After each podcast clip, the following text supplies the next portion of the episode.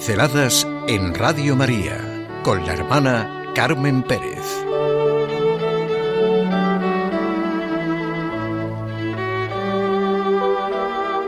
Hemos encontrado al Mesías. Tengo ante mí el Evangelio de Juan, Juan 1, 35, 42. Hemos encontrado al Mesías. ¿Qué vieron en Jesús Andrés y Juan y luego Pedro para decidir irse con Él. Nosotros, cada uno de nosotros, hemos de vivir de un encuentro así. Yo tengo que vivir mi encuentro con Jesús y dejar que Él me transforme y para eso entregarle los miedos y temores. No me puedo hacer a mí mismo diferente. Jesús vino a darnos un corazón nuevo. Eso es nuestra redención. Tengo que dejar transformarme por su amor. El amor es el que transforma y hace renacer y recibir su afecto en todo mi ser. Voy a empezar con un cuento que me ha mandado un hermano mío. Me hace bien y muchos amigos a los que se lo he mandado les ha pasado lo mismo. Un hombre dormía en su cabaña cuando de repente una luz iluminó la habitación y apareció Dios. El Señor le dijo que tenía un trabajo para él y le enseñó una gran roca frente a la cabaña. Le explicó que debía empujar la piedra con todas sus fuerzas. El hombre hizo lo que el Señor le pidió día tras día.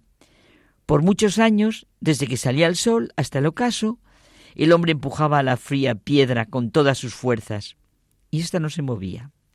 Todas las noches el hombre regresaba a su cabaña muy cansado y sintiendo que todos sus esfuerzos eran en vano.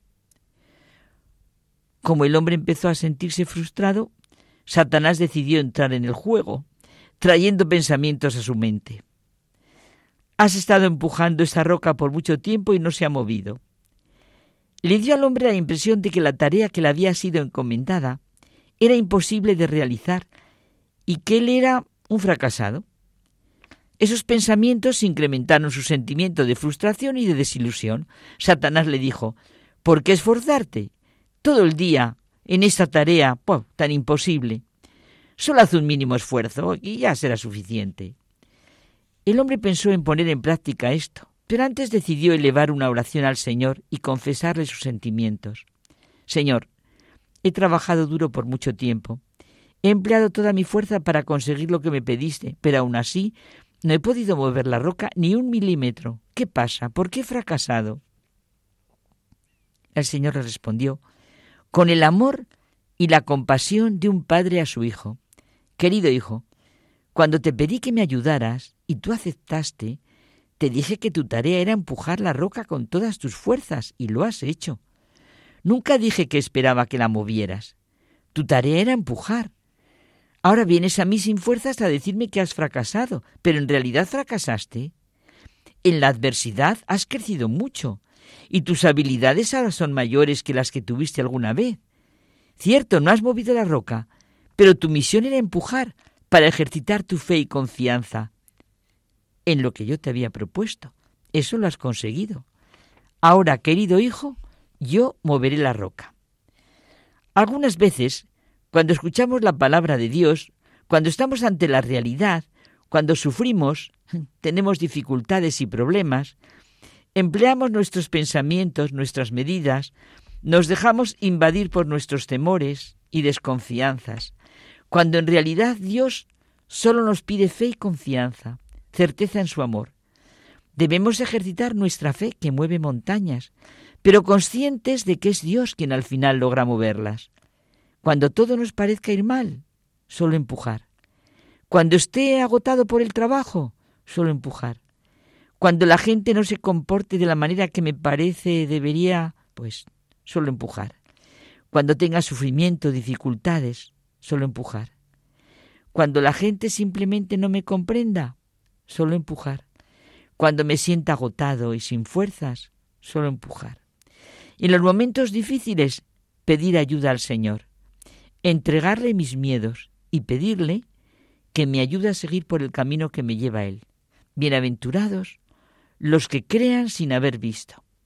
No lamentarnos, sino dejar que Jesús nos transforme, como hizo con Juan, Andrés y Pedro. Él es fuerte en nuestra debilidad.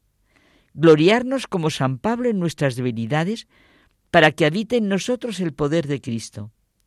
Nos basta su gracia.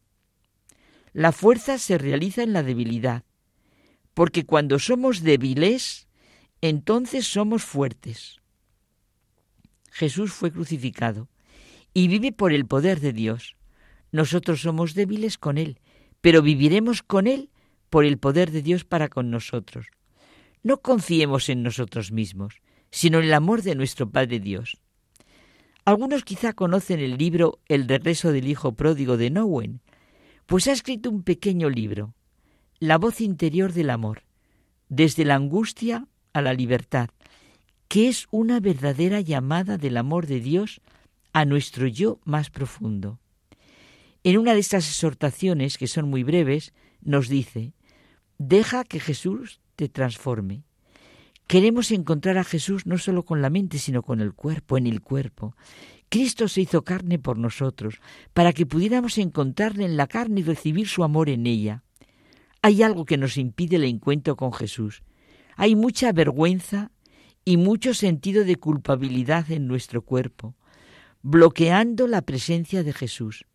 No nos sentimos realmente en casa con nosotros mismos porque estamos llenos de miedos. No nos abrimos a la gran riqueza de nuestro interior, a nuestra condición de hijos amados de Dios. ¿Cómo se ha acercado Dios a nosotros? ¿Cómo nos quiere hacer sentir quiénes somos? En Jesús, el Hijo de Dios, que vino a nosotros como un igual, un hermano.